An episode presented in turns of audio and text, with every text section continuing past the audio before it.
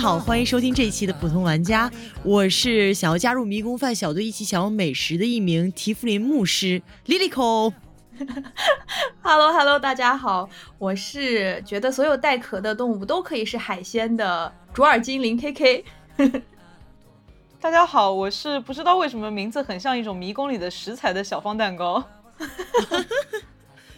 小方蛋糕这个名字听起来在迷宫饭里面有点太正常了，太人世间了。对，可能是迷宫入口的时候卖的那款蛋糕，对，带去的干粮这样子。对，这一期呢，我们要聊的就是最近非常有热度的一部番剧《迷宫饭》，以及它的原著漫画。一月新番应该就是这个是独一份的大热门了吧？嗯，非常值得来聊一下。本身他的漫画在去年九月份的时候已经完结了，所以大家这时候入坑就是最好的时机。那么今天我们的节目呢，会大致分为三个部分。第一个部分呢，是对作者老师酒井亮子的介绍。接下来呢，我们会讨论一下《迷宫饭》里面的各种料理、世界观和女性角色。最后呢，悄悄吐槽一下。还没有完结的 《迷宫饭》番剧版的一些设定，嗯，是的，是的。那我们今天大家都知道我们要要聊迷宫饭啊，所以这期节目肯定是弥漫着各种各样的饭香啊，请大家 最好是在吃过饭了以后配合食物食用。是是是。那以防有听众不知道迷宫饭它。具体是个什么样的东西？我们请小方蛋糕来介绍一下。顺便剧透警告，我们这一期节目应该会涉及漫画版完结的所有内容，所以如果还没有看漫画，不想被剧透的话，可以注意一下。嗯嗯嗯，但是我们不会讲的太细致了，也不会有那种直接的透底。是的，嗯嗯。呃，那关于迷宫饭，其实它有一句话的总结，就是在迷宫中只有吃与被吃。很 合理啊，这个非常合理。它的剧情呢，其实就是说，由于缺吃少穿啊，有一个饥肠辘辘的冒险小队的治疗师法林，他就在一次讨伐中被炎龙吃掉了。呃，队里的其他队员，包括他的哥哥和队友，为了赶在法林被炎龙消化之前，就需要再赶回迷宫的深处去救回法林这位队友。所以呢，这个小队就开启了一段一边狩猎魔物，一边食用魔物的旅程。是的。简单来说，就是另一种层面的 D N D 跑团实录。呃，是的。那大家有一个非常清晰的目标，就是想要去把法林救出来嘛？因为法林对于我们主角团的几个伙伴来说都是非常重要的。那我们就先来简单介绍一下主角团的几位主要人物，也是我们小队的主要成员。第一位呢叫莱欧斯，他呢是法林的哥哥。他是一位人类的男性战士，也是本作的主角。他呢是小队中最先提出想要去使用魔物的人。他的人设呢有点像行走的魔物小百科，随身揣着一本呃迷宫食谱，随时准备翻阅，开始寻找食物。他就有点那种魔物 geek 的那种感觉。嗯，对对对。虽然他的外形看上去像橄榄球四分卫，但是。实际上是有点 geek 的人设，确实。我们本作的女性主角呢，马路希尔，她是一名半精灵族的女性法师，也是一个校园的理论派优等生。以前上学的时候是一个风云人物，对那种特别典型的好学生。她呢也是本作的吐槽一担当，性格活泼开朗，很擅长演绎。她的魔法专长呢是攻击类的魔法，特别是黑魔法和爆破类魔法，其中就。很多次啊，他试图用爆破类魔法去解决一切事物，然后被 小队的其他成员拦住，因为这样就不能吃了。对，另一个小队成员，他叫切尔查克，他是一个半身人族的男性开锁和陷阱师。外表呢，这个切尔查克看上去是一个未成年正太，但实际上呢，由于半身人族的特点啊，他其实已经是一个二十九岁已婚已育的人夫了。他呢，也是本作的毒舌担当。整体的性格是那种沉稳、有边界感、很镇静的这么一个人。现在已经把切尔查克的年龄已经给透给大家了，我还想让大家猜一下呢，猜一下这个队伍里面年龄最小的是谁，年龄最最老的又是谁？我们只知道一个，现在嗯，有一个某点。接下来的一个小队成员呢，叫森西，他呢是在小队踏上拯救法林之路的开始时遇见的一位矮人族的副战士，也是本作的灵魂大厨。由于呢他厌恶魔法和精灵族，毕竟是矮人嘛，所以呢他跟马路希尔就成为了一对欢喜冤家，经常就魔法的使用、对待死亡的看法跟马路希尔展开辩论。而他在对待料理的时候呢，就很典型的那种日本匠人的性格。嗯，是的，是的，那种精益求精，就是连那个磨刀的功夫也是要写一本厚厚的典籍，然后 来指导这个生活的。嗯，就连他的锅都是矮人族最稀有的材料金刚做的。接下来呢，小队的成员法林，主角团要去救的那个女孩，她是一位人类的女性法师。她呢跟马路希尔是同窗好友，也是跟马路希尔截然不同的实践派。她的魔法呢是靠自身灵性摸索出来的，他擅长的是治疗类的魔法，辅助类的魔法。呃，而且他非常非常的强大，他的魔法，特别是在复活人的方面，他跟马路希尔修的是完全不同类型的魔法，所以每次马路希尔想要复活人的时候，其他人都劝他说，还是算了，还是算了，就要留着法灵来复。是的，而且法灵的人设形象看上去就是笑眯眯的那种感觉，高高壮壮的，但是很可爱。呃，对，非常温和谦和的一种形象。嗯，哎，我好喜欢法灵，好可爱，真的。最后一个主角团的人物呢，叫晚包，她呢是中途加入我们小队的一个兽人女性。她曾经呢是一名人类忍者，后来呢因为被魔法诅咒，变成了一个半人半猫的兽人，也就是我们常说的福瑞。猫猫 是她的性格呢是那种非常我行我素、以自我为重心的酷 girl。其实它就是一只猫了，就相当于队里面的这个团队宠物，这性格呀 和 和习性都跟猫真的非常非常的像。是的，那么创造出这个神奇又令人垂涎三尺的魔法世界的作者。他到底是谁呢？下面就由 K K 来介绍一下。好，呃，这里主要想介绍一下这位老师是为什么呢？他的名字叫酒井亮子，当然呢，她是一位女性的漫画家。呃，这个我们必须要大说特说一下。嗯，呃，之前有听过我们。前面一期节目就是圣诞节交换礼物的那一期，我在里面有安利一部漫画，叫做《尖帽子的魔法工坊》。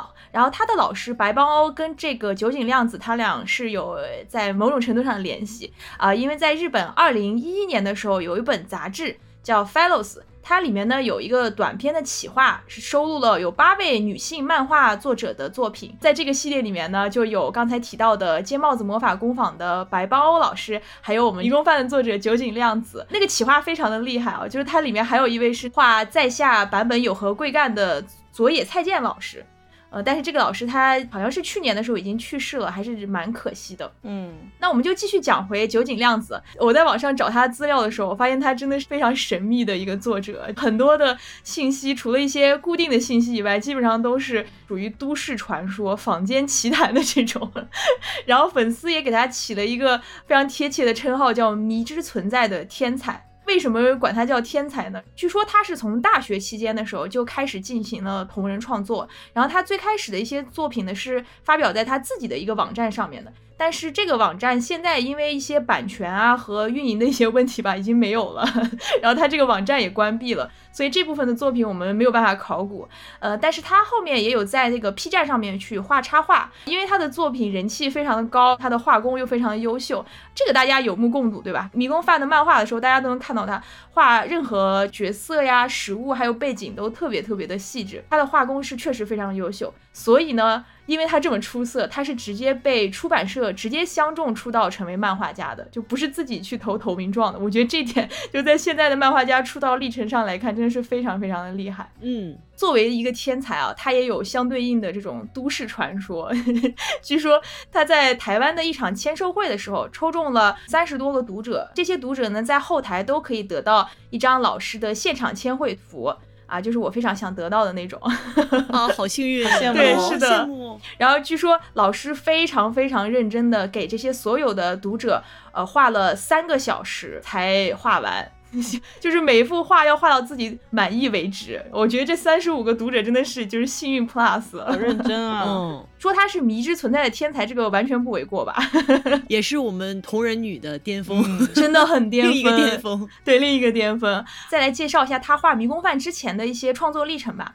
他是二零一一年的时候，在一个同人志叫《Comitia 九十六》对说过。他自己说：“他说想要有所突破，不再拘泥于一些小话剧的漫画。那于是他在二零一一年的时候就出版了短篇集，叫。”龙的学校在山上。简单的介绍这本漫画，就是它的背景其实也有很多幻想的这种元素，是短篇漫画集嘛，里面有九个小短篇，超级超级有趣。里面有一个小故事啊，我来简短的跟大家分享一下，大家可以 get 一下这个老师之前的脑洞是什么样的。嗯，开始讲故事啊，请大家准备好。很久很久以后。有一位大学生，那他考上了一所神奇的大学。那这所大学里面呢，有全日本仅有的一个专业，叫做龙学系。就可以看出来，这位老师对龙真的是很有执念。是的，但是就是很可惜啊，因为这个专业在现实应用方面是比较欠缺的，所以就是学了这个专业以后是找不到工作的。就是你们觉得这个 这个现状扎了我们文科生的心啊？屠龙之术是吗？并不是屠龙之术，他们是从各种方面研究龙啊。你听我继续说，这些龙学系的学生为了就是不要毕业即失业啊，然后就开始尝试各种各样的龙的应用科学。那包括但不限于开发骑龙的快递员，就送送快递啊，然后量产龙肉做经济物种，这我觉得其实也挺神奇的，就是就龙这个东西能做经济物种，像鸡、猪这些，我觉得就是属于难度是不是有一点太高了？说明作者对于吃龙真的很有执念。嗯，我觉得是，我觉得可能这是他毕生所愿吧。还有一些开发的，就是把龙培育成宠物，就像猫呀、小狗一样的。我觉得其实这个很有搞头啊，我会想养哎。对，是的，是的。但是在这个短片里面呢，以上的所有尝试都由于成本或者是市场的原因都失败了，所以 也合理吧。不然好现实，对呀对呀。但是最后他们想了一个项目，就是骑着龙飞日本一周，然后他们还想着给这个龙的翅膀上面画一些就广告的那个就是宣传 画，就就像飞机上印的那种，是吧？对对对，可以边飞边拉到赞助，然后把这项活动发展成一种文化和运动的项目。那最后在这个短片里面，他们的这项举动具体是成功了还是失败了呢？你俩可以猜一下。我猜他们失败了，我也觉得失败了，因为可能各种各样成本上的原因。嗯，其实，在这个短片里面没有给出什么答案了。我刚刚是一个陷阱问题，又给我们挖陷阱。因为它是短片的漫画嘛，所以到结局不可能有一个特别清晰的答案。但是就是给大家展现了一种呃作者的脑洞，所以可以看出来这个老师真的是非常想象力非常丰富的，对于龙和吃真的是有极强的执念。对。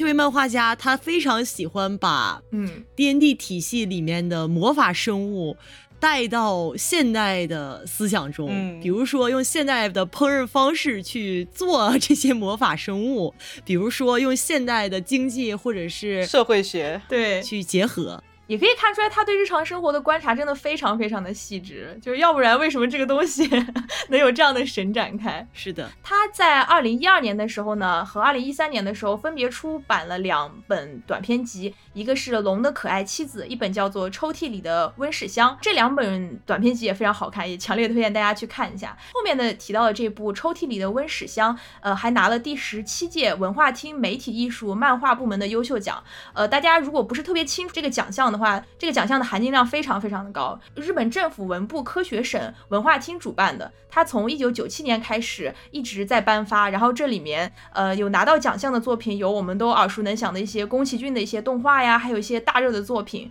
呃艺术性和呃原创性都非常高的一些作品是可以拿到这个奖项的，所以可以看出来这个老师他真的可以说是出道即巅峰了，但而且他这个时候还没有画长篇的漫画迷宫饭呢。哦，如果大家看了这两本短篇集，都会发现这个老师他就是是一个在画工上面的超级多面手，他会根据不同故事的情节和呃具体的社会背景换画风。就比如说，如果这个故事是设定在日本的话，他画的所有人就是日本人的那种长相；但如果是西幻的话，就长得基本上跟我们在迷宫饭里面看到那种西方欧洲人的那种长相是差不多的。如果里面提到了什么少女漫画的情节，然后老师突然一下就会把画风换成那种少女漫里面那种闪亮亮大眼睛的那种画风，我特别有印象，非常的有趣。从二零一四年。开始呢，呃，这位老师就开始创作我们这次要讲的迷宫饭了。从二零一四年开始连载，一直到去年二零二三年完结。这本动画刚一发售的时候，就已经拿了那年的什么，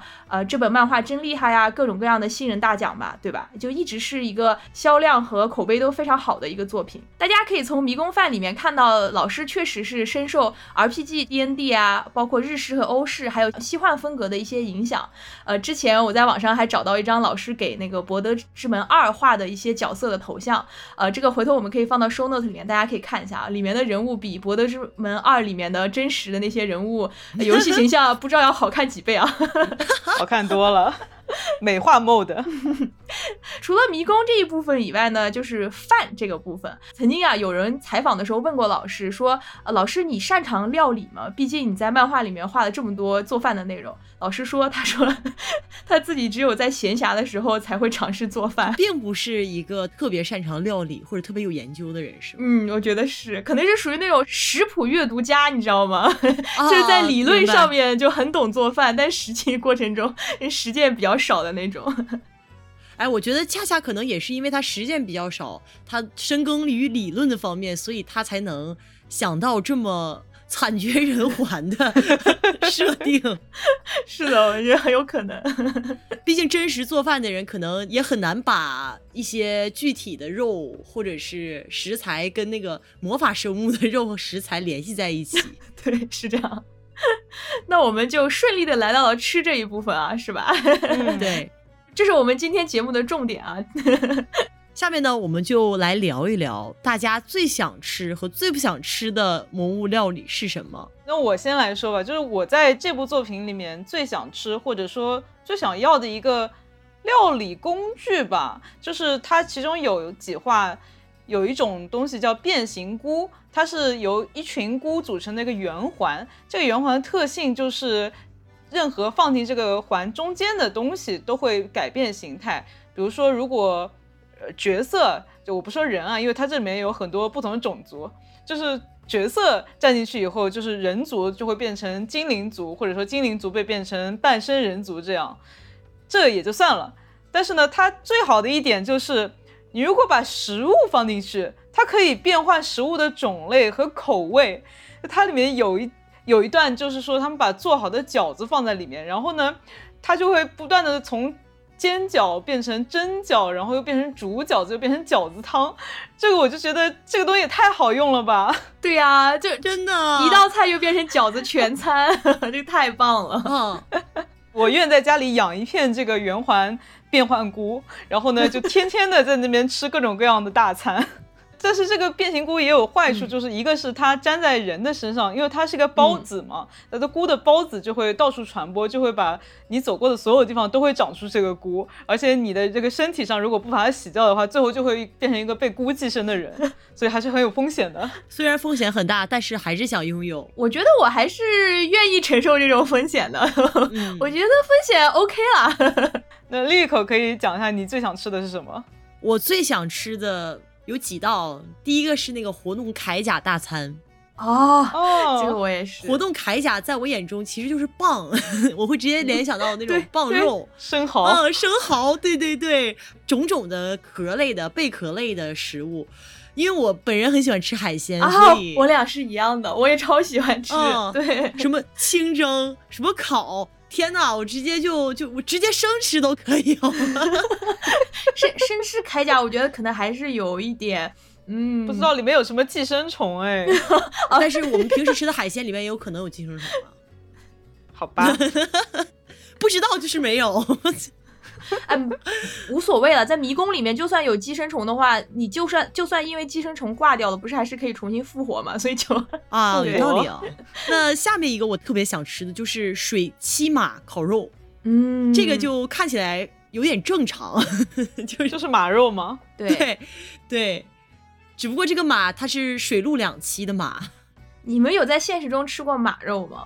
就不是水栖马，就是马。我没有没有，我在日料店吃过，它日料店的马肉叫樱肉，就是樱花的樱，感觉跟驴肉有点像。我们在新疆那边的时候，有有些少数民族也喜欢吃马肉，我我就尝过一些什么马肉的香肠呀之类的，其实还蛮香的。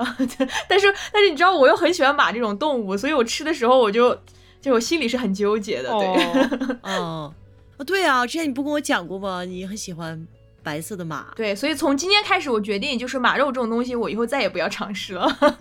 好，支持你支持你。好 OK，妈妈那么可爱，怎么可以吃妈妈？嗯，是 还有一道我很想吃的，就是我们第一道大餐，主角团跟森西相遇之后的第一道大餐，那个巨蟹和行走菇汤锅。哦，因为我是一个菌类爱好者，我在我的想象中，这道菜就是加了龙虾的寿喜烧。就是有点就是云南那种菌子那个火锅那感觉 是吧？哦，对对对，就出于我对菌类的这种热爱啊，简直就是可以超越任何异世界的隔阂。这行走菇还挺可爱的、啊，是，的，超可爱呃，。看起来就很好吃。嗯，啊，到我讲了嘛？哎，其实我跟丽丽蛮像的，因为我也特别喜欢吃海鲜，哦而且就是刚看完那个 TV 版最新一话，它就是讲的那个清蒸铠甲人嘛，对吧？然后所以就看得我很香，满脑子都是什么蒸铠甲人扇贝啊，蒸铠甲人生蚝的这种吃法。然后其实我在漫画里面印象最深的，其实也是跟海鲜有关，就是呃水煮宝箱怪，就是哦，就对于我来说，可能所有带壳的都有这种都是海鲜。对，都有海鲜那种即视感。而且他，我记得那句话画水煮宝箱怪的时候，就整个就画的很像海鲜啊，就是那种九针那个文蛤的那种感觉，就啊巨香啊，看着。啊，真的好但是我知道好小芳好像是对海鲜过敏，是吗？对，我是不能吃。哦，对，所以我们可能就是就是海陆空几个派别，就大家就分别站一站这样子。也是由于作者这个极强的表现力啊，他画的每一道菜其实看着都挺好吃的。哦，他画的实在是太香了，看着是吧？嗯，哦，而且它每一个食物后面都会附它那个营养表，就是什么蛋白质、脂肪、纤维 那，个雷达图，这样就感觉很很营养。关于这一点，在动画里面没有把这个画出来，我就觉得还蛮遗憾的。哦，好可惜啊！这个明明就很重要，而且是主要的笑点来源，我感觉。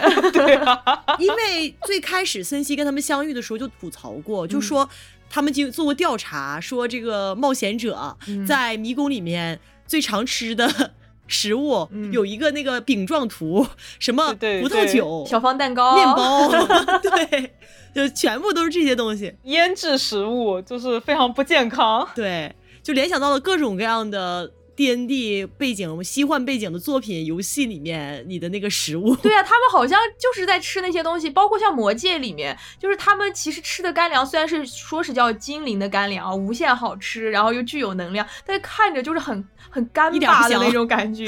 对面包，压缩饼干嘛，不就是？对呀、魔戒里面那一段，你记得在那个魔塔上面，呃，就是咕噜陷害山姆偷吃那个饼干那一段，我当时看的时候，我心里还想，至于吗？有什么好吃的？有什么好吃的？对呀、而且他们霍比特人应该尝遍各种各样美食的对啊，特别喜欢美食，很会吃。的。对，一挑吃八顿饭的，怎么看得上那一个压压缩饼干呢？可能饿了吧，饿了。饿了，确实饿了。由于呢，我本人还没看完漫画，所以呢，我还没有找到我不想吃的大餐。那接下来就请 K K 和小芳聊一聊，在整个漫画中你们最不想要吃的一道魔物料理是什么呢？关于最不想吃的食物，我其实分两个方面，一个是从口味上最不想吃的，这个很简单啊，就是所有的虫类料理，啊包括它那个宝箱里面的宝石虫，还有一个就是后面就是他们遭遇的魅魔，就魅魔其实是蚊子的幼虫，那 那里真的有点把我恶心到，因为我真的很讨厌各种各样的虫子。哎，其实现实中也有一些虫料理，小芳没有尝试过吗？我选择不去尝试，因为我不喜欢虫子。哎，其实我看那个宝石虫的时候，我还觉得挺香的，我就想起了小的时候在在山东嗯吃过那个烤呃炸，也不是炸还是烤，就是蟋蟀，啊，我们小时候也干过这个事情。哎，那个就挺香的。对，那个确实挺香。他们现在在山东那边好像还有就是这种做法，也是一道菜，还有炸蚕蛹啊什么的。炸蚕蛹啊，蚕蛹的话嗯我是很爱吃的，哦烧烤必备。哦，小芳，不不行，我我接受不了虫子 啊。然后另外一个不想吃的方面就是从情感上不想吃，这就要说到我们整个团里的矮人大厨单熙。这里可能涉及一点剧透啊，如果有人介意的话，可以把这一小段跳过去。就简单来说，单熙他为什么在这个迷宫里面待了十年，一直在吃魔物？除了他本人就喜欢探险之外，其实还有一个非常重要的原因，这是一个有点像就海龟汤本汤的故事。他在当年啊，和一些矮人一起来探索这个迷宫，结果呢，因为遭遇不幸，所以他们就一起被困在了一个地方。外面有魔物，他们就困在一个小小的房间里面。队伍里面其他矮人都比他年纪大，所以就他们先出去探索，结果出去的人都没有回来。直到倒数第三个人出去以后回来，拿了一碗汤给单熙喝，说这是施救的汤。单熙喝完这碗汤以后，那个人走了，也再没有回来。最后就剩单熙一个人。单熙就在想，这个施救汤会不会是拿别的矮人尸体做的呢？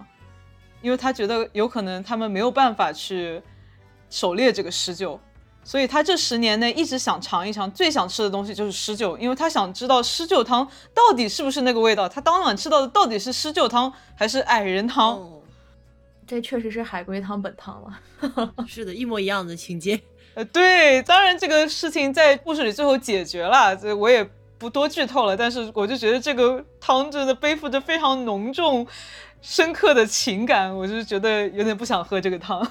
其实我不想吃的东西跟小芳这个也可以说是蛮接近的。嗯，这里可能也涉及一点点剧透，呃，因为最开始法灵不是被炎龙给吃了嘛，对吧？嗯他们最后就是想去吃这个把法灵吃下去的这头炎龙，但是在我的印象里面，就是它跟法琳已经连接成为一体，它就算做出来是龙肉，但是里面也有点人肉的 掺杂部分，嗯，所以我觉得情感上面我真的很难接受这件事情。关于这个漫画里面，其实有说就是人的部分和怪兽的部分是可以完全分开来的。对我我知道，虽然漫画里面这么讲了，但是我总觉得就是这个在哦印象上面给我的感性上的刺激实在是太过于强烈了。确实，就是你们想一个比方嘛，就是如果是莉莉口或者是小方蛋糕，你们的胳膊上面突然一下可以长鸡腿了。我会想吃，就虽然这个鸡腿跟你们的人肉一点关系都没有，但是你让我去吃这个鸡腿，我还是很难接受，你懂吗？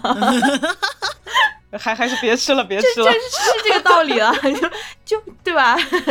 但有可能，如果你们头上长什么龙虾这种东西，我可能还是会想尝一下。啊，就是可能龙虾对我来说也是看融合的程度。呃对啊应该是是鸡的问题还是龙的龙虾的问题？你说，可能就是相比跟龙虾比较直吧。啊、对，感觉龙虾比较直。看来是人的问题。总之，这就是我不想吃的原因。但剩下的东西，我觉得都还好，因为我是一个就非常杂食的杂食主义者，而且我比较喜欢那种就是呃 怎么说呢，我有点像秃鹫我的我的食谱，就是我还蛮喜欢那种有怪味的东西，就比如说臭鳜鱼啊啊这个泡椒啊，啊，鳜鱼好吃，啊臭鳜鱼很好吃啊。哦对呀、呃，螺蛳粉呀、臭豆腐什么的，我都就是都还蛮喜欢的，所以我可能是某种人类的秃鹫吧，我感觉。哎，这个真的是我我也喜欢吃像臭鳜鱼，还有你刚才说的臭豆腐啊、嗯这类的食物，但是我有一个我完全接受不了的食物，就是各种酒味儿的食物。哦，像醪糟这些，对吗？。对，啊，这个我也很喜欢吃。酒香草头，青梅煮酒那个味道的东西我也接受不了。嗯，那我觉得这个肯定就因人而异了。反正总之，我觉得。嗯，看迷宫饭里面那些怪兽饭，我感我感觉其实都还好，就是可能有一点怪味，我我反而会更喜欢，你知道吗？其实是主要有个担心，就是这些怪兽的肉会不会很老？我看的时候也在想这个事儿。对，因为感觉它运动很多，所以它那个肌肉纤维可能就会很粗大，就可能吃起来有点老。应该会有很多筋，很对塞牙。那所以大家就看那个森西了，对吧？看他如何烹饪了。嗯嗯，。对那，接下来，你小芳和 KK 有什么想吃但是作者没画过的东西？我是想看到一些，或者说我想吃到一些比较中式做法的魔物啊，比如说像什么锅包巨蟹肉啊、啊葱爆利维坦啊之类的这样的感觉。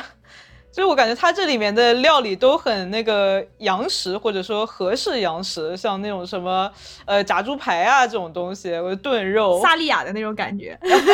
是的，是的，日式西餐。对，我其实跟小芳蛮像的，就我特别想吃，看到里面想画的就是那种真正的那种地狱魔物料理，比如说呃像什么蛇怪毛血旺这种，冒着油香，然后重油重盐那种呲呲的那种感觉。就那一锅都是紫色的，然后冒着泡泡、露着触手的是吗？呃，倒倒也不一定要紫色吧。总之就是 喜欢那种，对我也希望是有一点中式料理的那种感觉。那丽丽呢？可能也是因为他们必须在地下城里面做饭嘛，没有办法去把食材很精细的去处理。他家还一个中世纪背景，类似于就是西幻背景，所以我我特别想吃那种肠或者是。丸子之类的哦，就需要预制作的那种，对吧？对对对，预制作之后的那种四喜丸子。哎，我记得仙溪是不是在漫画里面有做过那个香肠，就是他带在身上的。对，那是他已经做好了。我想看他怎么做，就是 你也看他灌肠。我主要想看的是那个过程，因为我记得里面不是有做肥皂吗？哦，对对对，为了给森七洗胡子过那片水域，对对，做了一个香皂。我就在想，哎，要为什么不能这种方法做个肠之类的？看看这个过程，还有晒史莱姆干。其实当时我看到做肥皂那一段，其实我心里还蛮不舒服，因为我想起来在历史上面有一段时间，呃，肥皂是会提取人尸体里面的油脂，不是那个吗？那个纳粹对把犹太人啊，这是可以说的吗？呃，对对是，就是我我想到那一段，但是我们不是在跟现实做什么可比性啊，就是就是说联联想到了这个东西，只有我。完全觉得很爽嘛，因为我也很想洗森西的胡子，对，爽死我了！就后面他那个胡子刚洗完之后不是湿的状态，然后给吹干了之后全部都蓬起来了 啊！我整个人都好了，你知道吗？我整个人爽死了，蓬松。对对对，而且一般矮人的那个胡子不是都需要编起来吗？感觉他可能八百年没洗过了。嗯，仙西感觉在这个方面就不是很匠人了。他那个胡子摊在那儿，好像一件围脖。可能如果《指环王》里面那些呃那些那群矮人听到你要给他们想洗胡子这种这种这种行为，就直接想跟你决斗了，好吗？是的，但是也是因为九影亮子老师的这个画的表现力实在是很强，他把那个胡子洗蓬了之后的那个画，看上去真的好想去揉一揉。还有后面马路。他不是抱了那个森西一下吗？然后那个胡子都陷进去了 啊，感觉 啊，好好摸，像一种呃毛绒动物，就是那种家里的宠物洗干净了以后的那种原始状态。对对对对对，超可爱。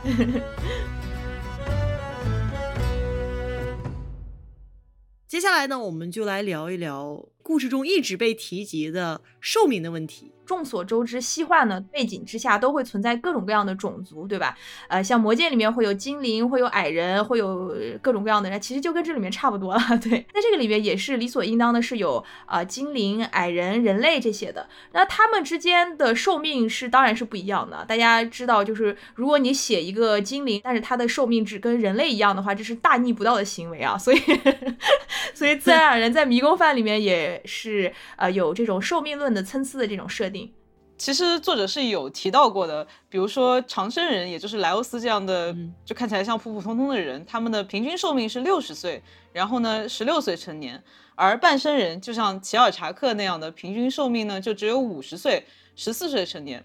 顺便一提，这个半生人其实就是跟魔戒里面的霍比特人设定差不多了，包括他们都是体型比较小，然后比较轻，适合踩陷阱，适合当盗贼这样的感觉。嗯。然后呢，兽人的平均年龄是五十五岁，十四岁成年；矮人呢是平均寿命有两百岁，四十岁成年。刚才还没有讲到的地精是平均年龄二百四十岁，也是四十岁成年。地精的话，一般都是当学者或者说是商人这样的感觉。嗯嗯。而在这部作品里面的精灵的平均年龄是四百岁，而极限的精灵可以活到五百岁，八十岁成年。但是呢。这里还有一位最特殊的人，就是我们的女主角马露希尔，她是半精灵，她是人类和精灵留下的后代，但是半精灵她竟然是活得最长寿的，她可以活一千岁。哦，这个就是蛮独特的一种设定，对吧？一般都是半精灵活得要比精灵短一些，但在这个里面完全不一样。它的背景设计是说，原来精灵也可以活一千岁，但是他们觉得活一千岁好像太长了，很痛苦，所以通过某种许愿吧，让自己变成了只能活五百岁。但马路西尔因为是半精灵，所以那个许愿就没有实现，所以他就跟原始的精灵一样，可以活一千岁。这是什么奢侈的愿望啊！嗯，大家可以根据刚才小芳介绍的不同种族的年龄来猜测一下主角团的 最老的是谁，最小的是谁。对，我们会把主角团的那个照片贴在下面，大家可以猜一下。大家可以猜一下。我们刚才已知的是切尔查，他是二十九岁了。嗯嗯，他已经是一名中年 已婚已育人夫了。那丽丽和小芳在看漫画或者是看动画的过程当中，有有这种先入为主的印象吗？就是谁是这个团队里面最年轻，谁又是最年长的？我觉得半身人他肯定不小了，因为他的性格特别沉稳，特别镇静。嗯嗯，他是个老油条。对，是的，而且他很有边界感。他跟人相处的时候，就一看就是那种在社会上摸爬滚打的。对，一看就是成年人的那种感觉。嗯嗯，我猜的其实和实际上的蛮准的。我是猜法林最小，然后善熙最大。哦，哎，很有道理。但是呢，刚才说的是绝对年龄，其实，嗯，以他们的相对年龄来说，算起来应该是莱尔莱欧斯和齐尔查克这两个人最对，大。是的，因为他们是那个长生人和半生人都平均年龄只有五六十岁这样子嘛。嗯，对，而且本身雷欧斯和齐尔查克给人的感觉也不像是年轻人的感觉啊，是吧？瑟西，我觉得可能是因为胡子的原因，就是加加上他对这个料理的这种熟悉的程度，所以感觉年纪会比较大一点。但其实他在矮人里面应该也算是算是蛮年轻的，青壮年。对 对对，嗯是的，是的。所以，呃，大家在看的时候也可以去感受一下这些人不同的年龄参差啊，还是蛮有意思的。很明显，呃，这些主角团队的大家之间是有一些年龄代沟的。嗯 对聊到这个就必须要聊到，因为成长速度不均匀而导致的我们的女主角马路希尔她的孤独。对，呃，是的，嗯，这个故事着重描述过的一部分内容吧。刚才说了，只有半精灵这么一个种族，它年龄是最长，它有一千岁，所以可想而知，就是他在任何年龄段都很难找到朋友，而且他也不是在精灵的社区里面长大的，所以就在他成长过程中，他的人类父亲就很早的就离开了他，然后他周围也没有任何可以跟他一起玩的朋友，直到他在学校里面遇到了法林，他才真正的找到了朋友。但是也因为这样，所以呢，他心中就更加抱着这个执念，他有个愿望，希望所有种族的寿命都一样，这样大家就可以和和睦睦的相处。这也变成了他的一个诅咒吧。嗯，其实这个设定我觉得还是蛮有趣的，就是这种内心的情感上的呃一个矛盾吧。因为嗯其实，在这种 D N D 设定或者西幻设定的奇幻作品里面，精灵寿命长这件事儿是经常被刻画的，但我还是第一次看到以这种角度去刻画的，就是以一个半精灵，他活的时间很长，并且他跟着人类的家人长大，于是他没有朋友，没有爱人，没有呃亲人这样的一个孤独的状态。因为我们一般平时会在比如像魔戒里面看到的。如何去表现一个精灵他们长寿呢？就比如说精灵族，他们对于人世间的事情很冷漠，嗯他们觉得人类社会这种短暂性的迅速变化对他们来说是非常疏离的，不不是一个世界的人。就正是因为他们长寿的原因，可能也会对很多人类之间的争论呐、觉得他们的战争啊都不屑一顾的状态，永远是一个呃远远的在遥望的状态。甘于孤独那种。嗯，对，因为就很微不足道。你们这三五十年的战争，对于人类来说可能是一辈子的事情，但是对于他们精灵来说，就是可能就是一年两年的一个小事而已。我想起来了什么？我想起来了，是上个季度的热门福利连。对，葬送的福利连。对，福利连很明很明显，太典型了，就是这种态度。就像福利连一样，他们对于生活也是逐渐失去热情的一个状态。在我们人类眼中，那些具有生命力的时刻，那种让人雀跃和喜悦的时刻，对于他们来说都都是很冷漠、很淡然的。所以很多精灵会被刻画成那种冷漠、没有什么巨大情感波动的形象。对，但其实这种永生的负担对于他们来说是不可能没有孤独和痛苦的。其实我个人的感觉是这样子，就我比较倾向于去认可像《迷宫饭》里面这样子，就比如说啊，你假设一下，就是。他去设想啊，这个马路他在人类社会里面长大会保持一种什么样的感觉？因为他的呃时间观和他的价值观和世界观都是跟人类会比较贴近的嘛。但是如果你像之前的那些作品，你去设想精灵啊，它纯粹就是作为精灵长大，在精灵的社会里面长大，它会有多么的孤独，多多么的什么？我觉得有点那个，就是有一点这个短身族的这个中心主义啊，就是有点那种夏虫不可语冰的那种感觉。人家精灵说不定在漫长的时间当中过得非常的舒适。我想看一本书，我就看它一百年，是是吧？我想摆烂，我就摆它一千年，就就这种感觉，是吧？所以我觉得像迷宫饭这种设定还是比较合理的，嗯。我觉得其实最重要的一点是在这个故事里面，马路希尔他才五十岁，他作为一个可以活一千岁的精灵，他其实还是一个非常幼年的状态。就可能比如说过了几百年以后，他会达到我们之前说的那样的精灵的状态，但是在现在这个阶段，尤其他又是在人类社会生成长起来的，他肯定会有不舍得周围的人离开的这种想法。嗯，所以说迷宫饭是找到了一个很好的角度去，呃，让马路希尔这个角色更加立体和完整。而且本身马路希尔和法林两个人的友情，我觉得真的特别的棒。每次看到他两人同框的时候，我的心都是会雀跃。磕死了，磕死了。就是两个有点怪胎，但是又非常强大的天才少女在一起碰撞出的火花。嗯，而且他真的很互补，他俩各方面来说都很互补。是的，是的。嗯，接下来呢，我们就要来聊一聊。迷宫饭里面的神奇的世界观，嗯啊，其实刚才我们已经介绍了很多了，就是我们提到它是有西幻的背景，还有不同的种族嘛，然后但是其实我觉得，呃，迷宫饭里面的那种西幻，其实跟广义上的这种西幻还是有一点点区别的。我们先来介绍一下它里面引入了很多的 D N D 里面的元素，但它引入的这个 D N D 的元素，更多的像是一种日式的 D N D 元素。嗯，是的。这个感觉就像是，那我们来讲一部比较早一点的日本的这个日式的 D N D 的作品吧，是一个非常早的，应该是算是日本最早的一部作品，叫。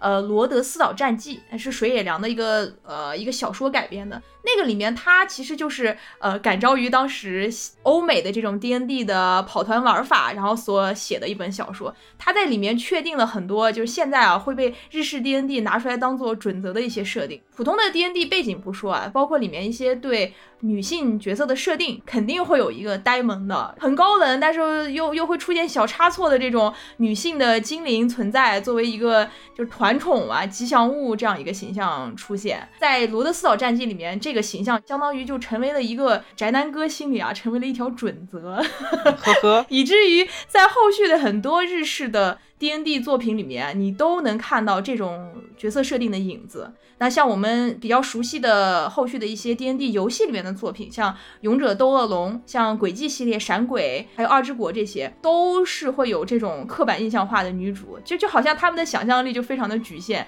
呃，就跟那个就中国的很多这种现代的乡土小说啊，我们举个例子，就《白鹿原》啊，里面只只可能出现两种女性，一个是就白家的第七任媳妇这种，然后还有一个就是田小娥这种感觉。就是圣女和超女二象性，嗯，是，所以就是在他们的印象里面，特别喜欢去刻画。就在《迷宫饭》里面，就我不是说原作者刻画马路希尔有哪些问题啊，但是我们可以在动画画里面看到马路希尔的形象跟漫画里面是有所区别的。他，嗯，也是在向着这种传统日式 D N D 里面这种女角色设定的有点笨手笨脚的感觉。对，是的，是这种方向在发展，所以我觉得这可能是一种非常恶心的传统吧。这就不得不提迷宫饭的动画化的公司，单机社。啊，这个这个班机社，我真是太多想吐槽的东西了。我们之后 会有一期专门重点吐槽班机社，还有它代表的这种所谓的男人的浪漫，大家敬请期待。我们上一期《赛博朋克2077》里面，何青你呃已经已经骂了一些了，对对对，之后还有还有更多的。这一点我们可以等到待会儿谈动画化的时候再来展开讲一讲。那我们说回日式 D N D，大家可以知道了，就是日本人。它跟西方奇幻比起来的话，就是呃会有刚才说的问题，会有更多的刻板印象化的问题，也比较制式化吧。就是可能日本人就是确实是喜欢分类一点，跟我们在博德之门或者是一些其他奇幻像巫师呀这些，不是呃只有 D N D 啊，这里面看到那种比较丰富、比较多元、比较呃怪力乱神的那种世界观还是不太一样的。那么迷宫饭里面的这种呃西幻元素，其实跟这种日式 D N D 是比较贴近的。呃，并不是说他在角色塑塑造上面也有些这些弊病，但是我们可以看到他是在职业方面啊，在怪物方面以及迷宫的设定方面都是比较城市化的这种感觉。关于这个迷宫饭里面的。神奇世界观啊，像之前所有的西幻作品里面，那个世界当然是又大又丰富又多样化的，然后一下就洋洋洒洒画了几个大陆，然后每个大陆都有不同的文化和自然景观。我们的主角也是来自于各种各样的大陆，所以这个作品在刻画这个方面的时候，有很多的背景和细节可以拿出来讲，这一点我觉得还是蛮有意思的。我们节目又毫不意外的又一次讨论起了西幻、托尔金和 D N D 体系，绕不开的。是的，是的，呃，这个里面就来简单介绍呃两三个吧。像这个世界里面，我们刚才提到的法林和马路，他们是在魔法学校认识的，对吧？呃，这个魔法学校就是在。呃，这里面设定叫做北方大陆，它这个大陆上面有着最大的地精国家，也有着最大的半身人国家，居民呢多为矮人和地精。近期呢涌入了许多短兽种啊，融合了多种文化，聚集了各个国家的人们，所以就是一个非常多元化的一个大陆吧。刚才提到的半身人和矮人，齐尔查克和森西，他俩也是出生在此的。那其他地方还有北方大陆，呃，地理环境是极寒的冰天雪地和山川，居民都是以像长生人、像雷欧斯这些的，呃，人口不多，其实有点像北欧的那种感觉，对吧？嗯，你你想，包括呃莱欧斯，他整个形象是那种高大的，然后金发的，金发碧眼，对，跟北欧的人种的特质还是比较像的。包括法林也是很高大强壮的，呃，对对对，是是是，所以他们两个人都是来自北方大陆的。然后还有一个比较有特色的叫东方群岛，就是自然而然啊，这日式设计，奇幻里面会有一些东瀛色彩的东西。嗯，它里面有很多日式东方风格的角色。我们后面如果你看漫画还有动画，应该会画到，呃，会有讲一些就是日本啊会穿着铠甲武士服的这些，还有呃狗头人小黑啊，都是来来自于北方群岛的。这一部分设定也还是比较有意思的。例子可以，子来可以介绍一下《迷宫饭》里面的这些怪物跟 D N D 之间的关系。我可以来跟大家聊一聊这些食材啊，它们分为 什么样的类型？来了来啦，这是那个什么《舌尖上的迷宫》开始。对 对，春天到了。呃，第一个呢，就是人形生物。这个呢，也是切尔查克一直提到的，坚决不行，坚决不能吃的那一类啊，亚人系，像什么人鱼啊、鱼人呐，在，哎，我我还没有看到最后，所以我不知道在漫画里他们后来吃这种 生物了吗？没吃，那我就放心了，还是有点原则的，吓死了。漫画里面也讨论嘛，就是说这个鱼人啊，他们的。头啊，就是一条鱼的头，那他们到底算不算亚人系呢？但他还有人的腿啊，就是你如果吃饭吃着吃着出来一双胳膊腿，总感觉怪怪的。对呀，然后下一种类型就是野兽，这个就比较好理解了，就类似于像狼啊、熊啊，然后把它们变成魔物之后的生物。嗯，然后接下来呢就是亡灵，这个应该也是没法吃的吧？虽然不能吃，但是可以把它们冻成冰沙。啊，对对，用那个圣水是吧？体验一把什么叫做汪汪碎冰冰是吗？下面一种呢就是恶魔，这个好像也这个是吃人的，它是吃人的欲望的，这人确实不能吃它，它是食物链的上一层。对，站站在咱们上面的那个。对，好的。接下来一个就是元素生物，类似于什么水元素啊、火元素啊。这一类生物，这个在迷雾法里面是有的。为了回复魔力，马路 坚持要想办法吃掉水元素，但是水元素的攻击力在里面设定还是很强的，嗯很难制服的。需要两个矮人 拿着那个金刚做的矮人大 锅，把它扣在里面。下面一个就是龙，呃这个不用说了，该吃吃该喝喝了已经。嗯嗯，接下来就是巨人，他虽然不能吃，但是在我们的故事中，他是能作为耕地而存在的。那那个应该是那个 Golem 是对，巨魔。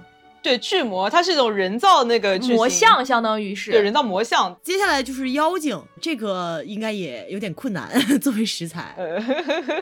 呃，它具体的设定，像比如说魅魔，就是广义上面也算是一种妖精吧，但是在这个里面是，但它是蚊子，对，不像人的妖精可以吃，像人的妖精就不能吃了。这是否有点人类中心主义呢？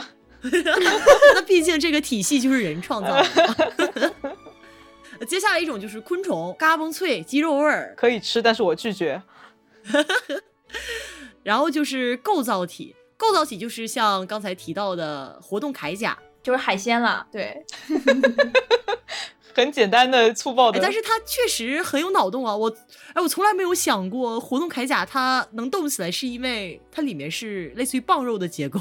就如果让我去想象铠甲人如何吃的话，我我我可能觉得是类似于像呃巧克力或者是煎饼里面会加的薄脆的哦，那也很好吃啊，感觉。我有想过这个，对对，我会想是脆皮的嘎那种。嘣脆，对对对，但是感觉好像啊扇贝更好一点。接下来一类呢，就是我们呃迷宫中的素食 植物，像什么食人花啊，曼德拉草，哎，这些都是很好的素食啊。只要没毒就能吃，嗯，平衡营养。多吃蔬菜，身体健康。小芳小芳说多吃多吃蔬菜，因为 小芳既然既海鲜又过过敏，而且昆虫又拒绝吃，所以可能如果你真的下那个地呃迷宫的话，呃，我我我觉得跟马马路是差不多一样的水准。嗯，接下来就是无形生物，无形生物就是那种能够异变的生物，嗯，比如说像克拉肯这种嗯，碳烤大章鱼，哎，真香啊！那个真是看上去就非常的香。哦，那个太香了，那个。是，鉴定为可以食用。这就是我们整个迷宫饭里面能吃和不能吃的一些食材啊。对，大家可以根据自己的食谱酌情选择一下。是的，那我们可以来重点介绍一下迷宫的部分。就是就像它名字所称，迷宫饭嘛。具体迷宫的展开就有点像我们会玩的一种游戏类型，叫呃 roguelike 这种。呃，就是嗯 roguelike，大家玩过的话，其实它最开始就是 D N D 桌面游戏一种在电脑上具象化的一种方式嘛，就是你通过不断的下迷宫、打怪，然后呃爆装备，然后来进行的一种游玩方式。迷宫饭里面的这个迷宫跟这类游戏里面的制式是差不多的，但是有一个很重要的区别，就是这里的迷宫并不是像 游戏里面那种是无穷无尽的，就是可以下一千层、一百层的那种，它基本上呃。迷宫是有尽头的，而且它这里面有一个关于迷宫的设定是，呃，这样子的：魔力越接近地表，就就会越稀薄，魔物就相对来说就可爱很多。越往地底呢，它魔力就越多，怪物就越怪力乱神啊。大家现在看到动画化的前几话，基本上都在吃一些比较可爱的东西，就比如说像曼德拉草啊 这些的。土露菇，行走菇是的，是的。嗯随着迷宫的深入，嗯，你可以想象到他们开始吃一些什么样的东西了，对吧？嗯，是的。碳烤大章鱼，嗯，然后还有一个区别就是在迷宫饭里面的迷宫，大家在在迷宫里面死亡，就除了一些特殊迷宫，后面漫画会讲到，就现在的这些迷宫，大家死了是不会真正死亡的，就是你的肉体如果能复活，那你在这个迷宫里面就可以复活啊，所以这也是一个比较有意思的设定嘛。毕竟你想想看，如果他在漫画里面画大家死掉了以后就没有办法复活，那整个氛围就会一下变得特别的凝重起来，对吧？从美食剧变成了一个变成了个惨剧。对，人间惨剧，就是真的是不被不吃就会被吃的那种感觉。呃，而且因为可以复活，所以还衍生了一种捡尸人的职业，就是他们会把不小心死掉的人捡回去，然后向他们收点手续费。我记得漫画里面有一名地精学者，他就评价这件事儿啊，因为他会无休止的去使用这种复活的魔法嘛，但是我们森西他很讨厌复活魔法，他就在里面这个地精就说，在他的看法来说，说人在死在这个地下呀，就像是灵魂没有离开，只是肉体出现了创伤一样。嗯，那么把肉体的创伤愈合了之后，人自然而然他就复活了。所以说，不让灵魂离开的迷宫，是不想让人死在里面的，就不死才是这个迷宫真正可怕的地方。确实，而且就是因为不会死，所以大家可能越来越放松警惕，所以越来越经常死，嗯，形成了一个循环。这个迷宫主就像某种游戏厂商一样，希望你的在线时长啊，就越来越长，越来越高。然后像你 那个出售那种复活币之类的这种东西，嗯，对，奸商又是另外一种奸商。嗯，大家可以关注一下，呃，在漫画里面和动画里面这些主角团的角色，呃，是因为什么事情，然后第一次体验到死亡的？这个在漫画里面也是非常有意思的笑点。也是他们每一个角色的心理阴影，就毫无例外，就是每一个人都会因为第一次死掉的而出现心理阴影和 PTSD。是的，大家可以自己去关注一下，这个就非常有意思，我们这里就不剧透了。嗯，那接下来我们就来讨论一下迷宫中这些魅力十足的女性角色。嗯。第一个呢，就是我们的女主角半精灵马露希尔。这个肯定了，马路，我觉得很很少有人会讨厌她吧？又古灵精怪，然后又有演绎，又活泼可爱，武力值又强大，而且还有点小傲娇。我 特别喜欢她，因为不想吃怪东西而在地上耍赖。啊，对对对，就其实是一个非常丰满又具有特色的一个人物。就对比其他的日式这种嗯 D N D 设定的角色的话，对，而且我觉得作者完全不是把它当成一个呃配角来塑造的，因为可能作者本身也是女性嘛。我觉得她在塑造马路的时候，呃，完全就是把它当成一半的主角来塑造。我觉得她是主角。啊，嗯，我也觉得他是主角，雷欧斯是配角是吗？我觉得雷欧斯是摄像头。我感觉可能我个人认为雷欧斯和马路两个人一半一半吧，就是看完整个完结的动画的这种这种感觉。嗯，我在看的过程中，我会觉得很多危机时刻啊，或者是一些呃重头戏的转折，当然是呃雷欧斯和马路他们分别都有。参与过的就是都有作为这一个关键转折点出现，比如说他们灵机一动啊，想到什么方法呀，或者他们挺身而出啊，救了谁谁谁啊。嗯，但是还是给我感觉是雷雷欧斯更像是因为我们这个故事需要一个队长作为主角，然后这个队长呢他又得是法林的哥哥，所以他是一个男的而存在的。我我还我没有太从这个角色身上。感受到他作为男性的必要性是吗？对对对，他也没有什么男性的魅力这样的感觉，也没有描画。他也可以是法林的姐姐，对吧？对对对对。就作为男性的魅力的话，其其他队伍小队里面的，就连森西可能都比他更有男性的魅力，我不知道该怎么形容。对，因为因为森西会做饭。呃，莱欧斯就感觉是他的人设就是个怪怪的，特别喜欢魔物的人，是怪人，就是魔物 geek 的那种感觉。对，嗯。虽然莱欧斯跟其他呃这种大热漫画里面的男主相比，就是稍微就像个人一样，对，但是他怎么说呢？我觉得他的魅力跟马路比起来还是稍微欠缺一点，差远了，差远了。嗯，能看出来作者是有把很多的核心冲突放在马路希尔身上的，包括跟法林的友情啊，他自己这个成长啊，对，还有他在整个旅程当中。在各种关键节点，他的表现啊，其实他是可以说是三分之二主角吧。既然我们 非要去数值量化这个程度的话，在我心中是这样的。嗯，而三分之一留给莱奥斯这位优秀的摄像头。嗯，和解说员，他的三分之一里面还有三分之二要分给他的，呃，要分给法林。对，嗯，对，对，因为毕竟法林应该算是嗯灵魂的队员了吧。虽然就是他出现的时间并不是很多，但是主要的冲突和主线剧情都是围绕法林来进行的嘛。所以我觉得，对雷雷欧斯相当于就被稀释掉了，很好。可能也是因为这个，所以莱欧斯对于我来说还是一个挺好的。队长挺好的男性角色，对，就是没有什么讨厌的部分，哦，没对，没什么可讨厌的，就没有什么让你觉得呃有点怪的部分。嗯嗯，那就是一个很正常的普通 D N D 世界观中的一个普通人战士类队长。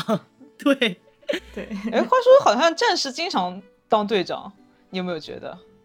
嗯，我我也想过这个问题，我觉得是因为一般战士都是 T 嘛对，tank 嘛，他要顶在前面。就是在游戏里面是吧？嗯，可是莱欧斯是 DPS 啊，那个他们队里的 T 是女矮人娜玛丽啊。对，但但是就是说，呃，就是说这个设定的来源，哦，一般战士都是 tank 嘛，嗯，而且这里面为什么呃不是矮人当当成队长，主要是因为莱欧斯是先画出来的，是第一 是是先出现的角色，所以所以这个官位就你知道吧，就就是划到了他的头上。就是如果有公平选举的话，不一定在谁手上。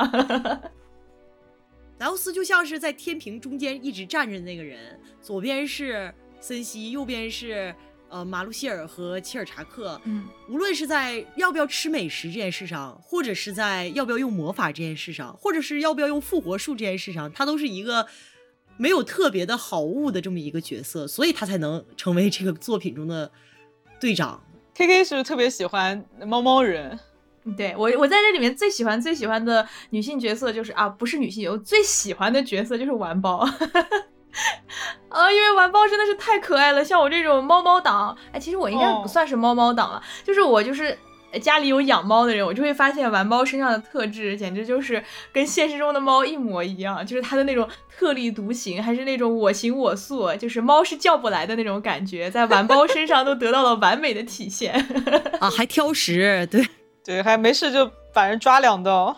对啊，就是非常的野性，就是自然，而且它整个啊太可爱了。它的那种呃猫头的那个形象，不是那种特别萌化的，就是那种黑色的有点酷酷的猫猫，然后腿上还有点，虽然这样说玩猫可能会生气啊，因为玩猫自己好像不是很喜欢 这样子，但是我我就私心来讲的话，我还是很喜欢它这个形象的，嗯，我它经常有一些小表情，就特别特别可爱，对，是的，猫猫呆 滞。对，是是是。而且他因为是团宠嘛，经常有一些针对他的，就是有点小打引号的作弄他的一些行为啊，还有剧情，就看上去感觉非常的欢乐。那你们两个人呢？你们两个人在呃看到现在是比较喜欢哪一个女性角色？我最喜欢的是法琳，嗯除了马路希尔以外，我就是喜欢他们两个。马路希尔他的那个优秀之处，当然刚才已经说了很多了，但我觉得嗯法琳真的有一种非常就是 peace 的感觉在他身上，就是他一直是眯眯着眼，然后呢、嗯也也不多说话，但是呢一直为大家做很好的治疗，然后做很好的 support。很白月光。对呀、包括漫画画到后面，马林回来的时候，他也是那种感觉，就是真的特别镇定、特别祥和，就是情绪非非常的稳定的一个人。对，我就很喜欢纳玛丽，呃我也很喜欢纳玛丽，可能是因因为她是矮人种族的吧，所以她有一种特别火急火燎，嗯，女矮人的那种感觉是，而且他心口不一，这一点我还是挺喜欢的。呃，就是嘴上说着不要，但是呃，实际上还是去帮助自己想帮助人，就很善良吧。对尽管他有很多的难言之隐，但是他还是会尽自己所能去帮助自己信任的人、自己关爱的人。而且他特别可靠，因为娜玛丽就是这个队伍的主 T。嗯嗯嗯，她的这个女矮人的形象还是蛮独特的，就跟之前很多西幻作品里面女矮人的形象不太一样。没胡子，对啊，他们很多西幻女矮人都喜欢画成是那种就跟男的一样有胡子、很凶神恶煞那种感觉，漂浮在空中的那种人设。但是到纳瓦利这里，她实在了很多，因为有了很多除了彪悍、孔武有力以外的可爱的这种特质啊。当然，这个可爱并不是说是字面意义上那个可爱，就是惹人喜爱的那个意思。啊，确实是可爱，就我能 get 到他可爱的地方。他性格有点像那种怎么说？哎，之前哈尔滨旅游热的时候，不是有一种说法，就是哈尔滨阿姨那种。是有这种感觉比较直爽。对，性格有点那种感觉，哦，很是不是因为这个，所以我特别喜欢他？有可能很有可同乡能。同乡啊，原来是。是啊、这刚才也不是说了吗？那个就一边嘴上就可能很很直接，但是呃，另外一方面手里面给你塞各种各样的好吃的。哦，嗯嗯嗯，有这种性格特点。呃，我们刚才说到了很多主角团队里面的女性啊，她除了以呃这些以外，还有很多呃一些副角色也都是女性，非常非常的丰富，包括她们的形象啊，还有年龄层都是各异的。呃，老年的女性、中年的女性、年轻的女性都有。然后在这个刻画上面还是非常非常丰富的。呃，但是就像我们刚才所说的队长问题啊，呃，大家看到后面会发现，他其实每一个。探险小队的队长 基本上都是男的，除了有一个有一个队长里面是他们是呃队长相当于于是一对夫妻吧，然后里面有一位呃女性的婆婆，然后但是剩下基本上队长都是男性，我觉得这一点可能嗯，我觉得还有待改进改进吧，毕竟我们在现实生活中也是更需要有女领导人的，对吧？对，说明他这个世界也还不是一个女男平等的世界。嗯，是的，嗯。看到后面，大家会发现还有一种就兽半兽人的这种人种啊，它里面有很多非常强悍又可爱的呃半兽人的女性，我我个人都特别喜欢她们，她们就嗯，K K 已经脸红了，是除了形象以外比较独特以外，他们的其实人设我就已经很喜欢了啊，性格也是非常直爽可爱的那种，嗯，谁不喜欢高大强壮的大女人呢？对，有点那种维京海盗啊，但是是女海盗的那种感觉，英灵殿女主的那种形象，我就非常喜欢。嗯，那刚刚说了这么多漫画的内容，其实，在我们录的时候，动画也出了三话的内容了嘛？呃，那 其实我们对动画化，虽然它有很多优点，比如说它的作画非常流畅啊，还有它，我认为它的色彩也非常还原，但其实我们也对它有一些，特别是改编上面的批判。对，是的。因为这个里面就牵扯到我们之前在动漫番剧组里面看到有一个人已经在审判了，就是对比了第一话里面呃漫画和动画里面对马路希尔形象的展示。呃，他在动画里面加了一段马路希尔被那个被什么东西追来着？鸡尾蛇。呃，追逐，然后特别慌乱的一段动画剧情。然后，但是这段剧情在漫画里面是并没有的，也就是在漫画里面马路希尔并没有这么蠢，对他很镇定的。所以我们就觉得，嗯，从这一点上来看的话，他们对马路希尔这个角色是有一些特殊的有色眼镜的，就我们不是很喜欢这种设定。还有一个地方就是他们遇到食人植物的时候，上面有个特写是马路希尔被食人植物的藤蔓就捆住了身体，这个也是漫画里没有的，让人联想到很多，呃，对吧？从前的动漫作品里面的这种福利形象。其实我关于这一点，我觉得可能有两个原因吧。一个是我们刚才上面提过的日式 D N D，就是 大家对于一些女主人设的一些刻板啊，就是打引号的传统的这种这种即视感吧。还有一点就是，我觉得应该是动画制作公司和导演的锅。就是我们来看一下啊，我们我们我们现在 就已经开始来批判了，就是班机社这个动画制作公司。呃，迷宫饭它是班机社制作的，然后他这次的导演叫。宫岛善博，但我看了一下他之前的履历，他是有参加过《古力特宇宙》，然后还有《赛博朋克：边缘行者》呃的一些制作的，所以你就可以看出来他喜欢的那种风格，是不是有一点 宅男？对，是，就是会暗搓搓的加入一些女性观众不是很喜欢的一些东西。然后另外呢，我们说到这个班机社，大家都知道它制作力非常的强，它在动画打戏这方面确实是非常强，但是。但是啊，作为一个女性观众，其实我对班级社的感情是非常非常，就是我我它里面有很多我不喜欢的东西，就包括之前大家就宅男哥大爱吹的金石杨枝做的那些系列，呃，像比如说我们之前刚才提过的这个赛博朋克边缘行者，还有之前很火的一个。呃，帕罗马雷叫什么？那个日式音有突然忘了叫什么，就是也是一部班级社的动画吧。然后它里面刻画的这种女性形象啊，从外观的这个暴露程度，以及他性格的刻画，都是让人就非常生厌的那种。大家看过呃《赛博朋克：边缘行者》都知道啊，就是跟二零七七那差的不知道是多远。是的，就里面的那个女性角色。就对女性观众不友好的内容非常非常非常的多，就是对比班机社另外一个监制，就是做小魔女学员的那位吉成耀，呃，他们剩下那些人就是宅男味实在是太过太过重了，就很难想象他们怎么混到一个公司里去的。就是风格这么不一样，可能这就是为什么迷宫饭动画化了以后会出现这么多就是暗搓搓的，就是夹带私货这些内容。我觉得跟呃制作公司和导演都是有很很大的关联。嗯，还有就是、呃、女性观众，我觉得大家可以提个醒啊，以后再听到有什么宅男哥吹什么啊金石央之怎么怎么样，然后班机社做的动画怎么样，一定不要错过。如果你错过了，你就是你就是 就是你的人生就是 千万不要被诈骗。对，对是什么？就是没有看过班机社的某些某些作品，你的人生从此以后就不一样，就是就是就是就不不要听这种吹捧，就是因为。就大家在这个性别上面的敏感度和视角是完全完全不一样的。我们女性观众去看的时候，嗯很多很多东西，我觉得就大家可以直接就错过，就不要看，就不要给你的人生增添一些就不必要的烦恼。呃呃，就像何欣妮上一期吐槽过的，嗯说喜欢《赛博朋克：边缘行者》这部番的人，何欣妮认为他们人生的格局就到这里了，人人生未来的发展也就到这里了。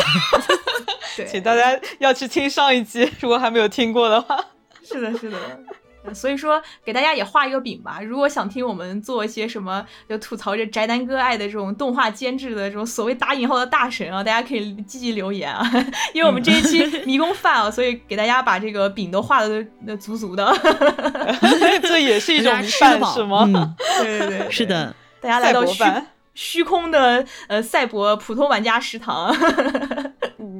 还有一点，就也是因为我们刚才提到的这种日式 D N D 女性角色的所谓标杆啊，打引号的标杆，带来的后续很多很多作品对其有意识无意识的影响和模仿吧。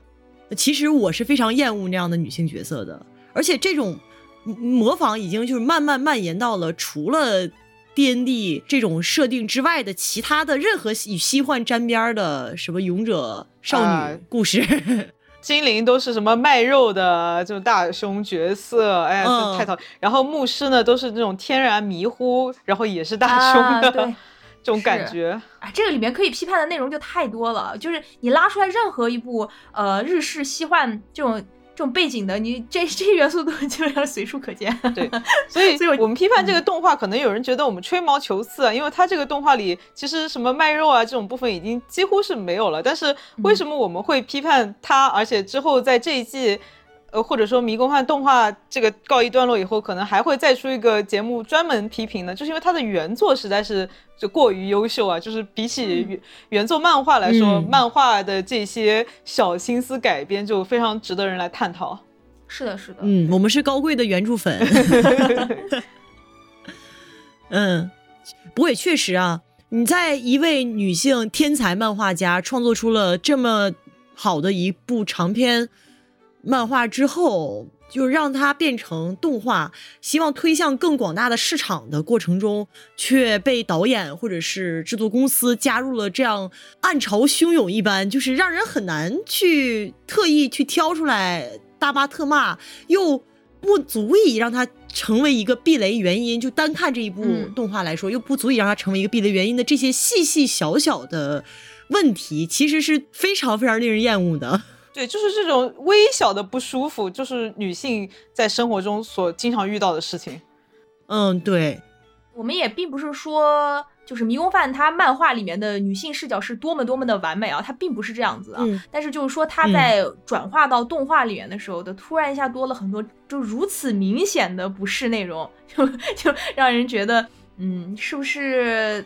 大家该应该朝着历史前进的方向努力啊！就像呃很多西方或者欧美厂在做动画的时候，他会反过来，会会会会帮助做一些女性友好的成分添加在原著上面。但是日常不不一样啊，它要反过来啊，他就反骨，你知道吗？反向正确，由此可见，他们的市场调查还认为受众大多数都是喜欢这种元素的男性吧。所以我觉得我们的批判就更有意义了，对吧？大家就是要勇于嗯把这种不适感说出来，对，然后让它成为一种力量来啊、反推这些东西。嗯，没错。嗯，好的。那接下来呢，就是最后一部分，我们想聊一聊其他的奇幻作品里面出现的食谱书。因为在奇幻世界里面，吃点好的东西是人类的共同梦想，所以没错，对，又不能像森西吐槽那样，所有的冒险者都在吃葡萄酒和面包。对，是的，就大家还是要荤素搭配一下。是的。那大家有嗯什有什么比较印象深刻的这种就奇幻食谱，可以拿来分享一下？那就说到这个做饭啊，我就必须又回到这我的老本行，吹怪物猎人这件事情上面。卡普空今天给你打钱了，卡卡普空早该给我打钱了。是的，因为怪物猎人它里面有一个设定啊，就是是有猫饭的，这个猫饭是可以切实的给玩家的角色提供一些加成的，所以卡普空在猫饭这件事情是下足了功夫。但它这里面的吃饭，这本质上也跟迷宫饭是一样的，就是你狩猎了魔物，然后你把魔物上面的可食用部分啊采摘下来，然后交给猫。呃，然后猫会给你做一顿啊，猫好，猫给你做饭。啊，是的，而且关于这个猫在怪物猎人做饭里面也有很多的，就是细节可以讲。然后在世界里面呢，做饭的这个猫，这个总厨师长啊，就跟就跟森西一样，是一个就体格强壮的一个那种大团长猫咪，它甚至脸上还有一道刀疤。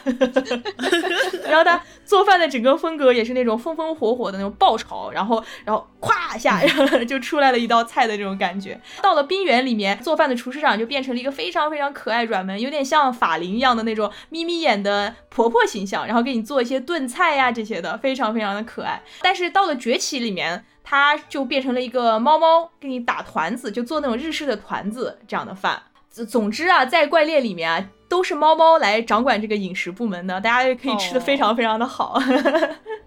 是的，而且这些猫甚至还给你做便当，然后会会以一种特别可爱的动画，然后这样。哎，递递上来给你，有那段动画，我不知道看了有多少遍。哦，猫也太好了吧！针对这个设定啊，卡普空也很会整。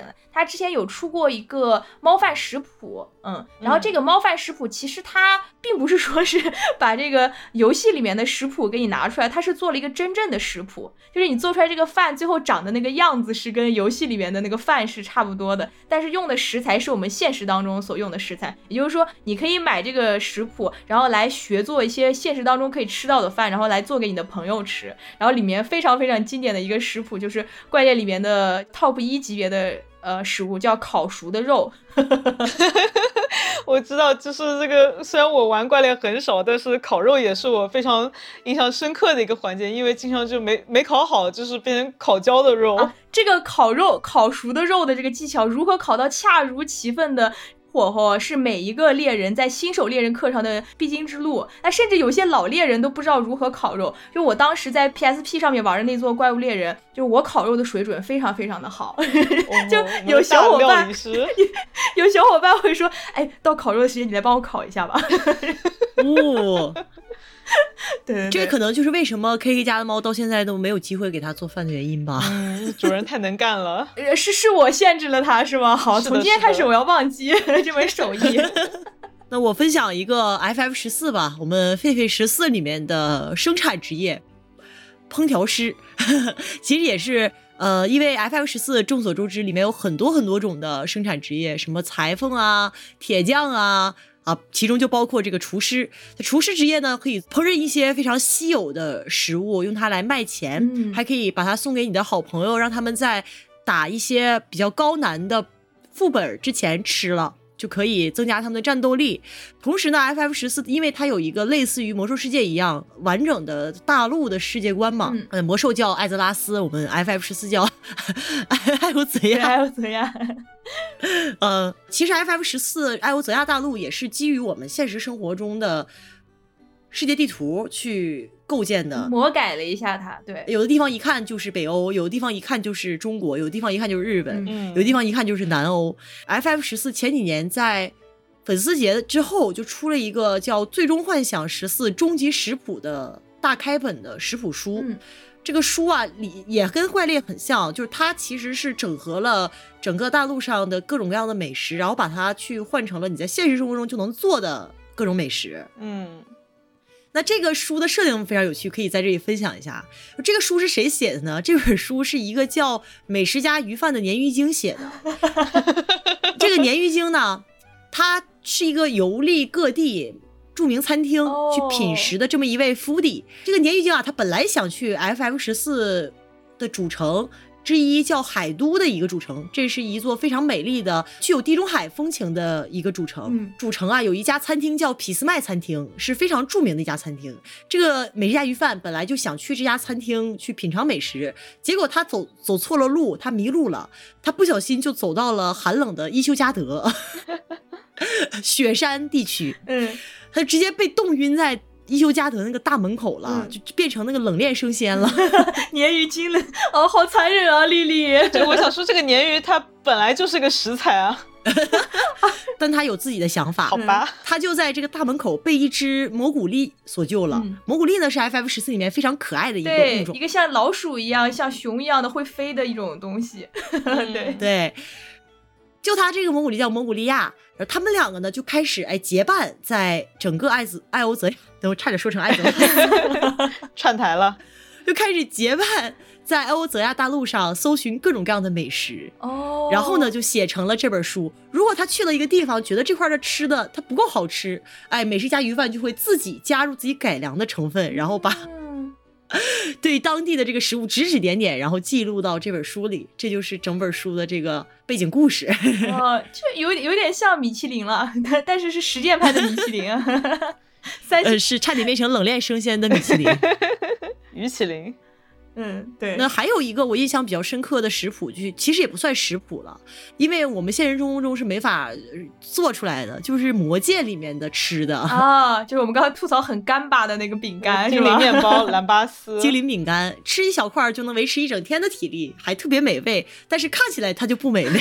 嗯 你加点老干妈可能就好一点，看上去。嗯，还有就是霍比特人他们吃的饭，他们霍比特人在电影里面也提到，说霍比特人要吃早餐、第二早餐、午前茶、午宴、下午茶、晚餐、宵夜。但是我想说，根据我在比尔博家看到他那些食物，我觉得他们吃的就是英国菜，对啊，对所以感觉虽然吃的那么多，但也没什么特别好吃的。但是为什么英国菜在他那个电影里面看上去那么好吃，跟现实中的一点都不一样啊 那？是因为那些矮人吃的很香，对，就是霍比特人他们吃的好像就是呃类似于，就比如说早餐呢就会吃什么培根、鸡蛋啊这哎，种东西香。肠，哎，英式早餐啊，哎，对，但是看上去好吃，是因为它还有各种水果啊，什么蓝莓呀、草莓这些东西放在旁边还，有芝士。还挺健康的。说起英国菜，我又想到小时候看《哈利波特》的时候，无论是小说里面对他那个呃饭堂里面凭空出现的美味的食物的描述，还有电影里面那种堆得满满的各种呃鸡肉啊、这火腿啊，还有这个嗯派啊，布丁都让我觉得很好吃。但是直到我真的吃了英国菜以后，我想说，嗯，好像也就那样吧。那那可能我算是一个异类了。就虽然我没有觉得英国菜特别特别的好吃，但是呃，就是有有些英国菜我还是蛮喜欢吃的。啊，就 K K，你确定你不是身不由己？其实也有可能是某种饮食上面的斯德哥尔摩效应了，有可能，很有可能。呃 如果你在中国这样有这么多丰富美食的地方，你还会选择吃英国菜吗？啊、那那不会了，那当然不会了。身不由己。呃，你们说的很有道理啊。我我一般就是在为别人唱衰英国食物的时候，我都说没有啊，其实有些还蛮好吃的。但是今天你们戳穿了我的这个幻象，以后我再也不敢再也不敢反驳了。魔戒里面还有一个我印象特别深刻的饮品嗯叫爱奇大酒，不知道你们俩记不记，得？就是树人的那个是吗？啊，对对对，它树人的那个饮料呃，是不是最后面那呃剩下那两个叫皮平和那个什么那两个霍比特人皮平和梅里对他们俩偷喝那个皮平梅里被那个树人抓住，带到了那个树人之家，对，呃，叫公营谷。然后他们在那儿就认识了好多树人嘛。梅里和皮平就告诉了这些树人关于索伦和那个呃萨鲁曼的邪恶计划，然后他们就决定跟树人一起形成联盟，嗯去抵抗邪恶。摧毁萨鲁曼的工厂。然后在他们这个会议中呢，呃梅里和皮平就看到树人正在喝那个酒，嗯他们就也喝了，然后发现，哎，这个酒上头啊，确实让人。充满了勇气。你毕竟嗯你想在那个原始森林里面，就有些原始部落还在喝什么毒藤酒啊之类的，有点那种即视感。劲儿大。嗯我们这期节目到这里就差不多了。那最后呢，有请两位来给我们的听众一点寄语吧。谁提的谁先记。那我就希望我们所有听众都能吃好喝好，无论是在迷宫里还是在我们人世间，都能吃比 英国美食更好吃的美食。英国美食最后还被踩一下。你有没有考虑过身在英国听节目的观众的心情？身不由己，我们都懂。英国也是有别国菜可以吃的吧？对呀，嗯，是，嗯，那那既然你都说到这个份上了，那我的寄语就是，希望现在在英国生活的听众们和以以后有可能去英国生活或者是旅游的听众们，能够在英国发现一些好好吃的美食。呃，当然不要把。自己局限于英国菜的这个种类当中，如果实在实在只想在英国菜里面找一点好吃的话，我建议大家去那个 Marks and Spencer 买一些呃饼干尝一尝就好了，说不定能买到精灵饼干呢。哎，你别说，英国的饼干确实好吃。嗯，那好，那我就祝大家在吃到好吃的东西的同时不要被吃。就这样，好朴素的一个愿望。我我我我又很怀疑小小芳究竟是生活在一个什么样的环境当中，有被吃的这种危险。这不是迷宫里面不是吃就是被吃吗？OK OK，好的，在在人生的迷宫里面，呃，祝大家在迷宫里面都能做常胜将军，坐在食材上的 常胜将军。也祝愿大家迷宫饭动画和漫画观看愉快。嗯，有什么想吐槽的，可以来评论区找我们。嗯，那我们这期节目就到这里结束啦。如果你喜欢我们的节目的话，请给我们点赞、评论、收藏，你的支持对我们来说非常重要。下期再见，拜拜。下期再见。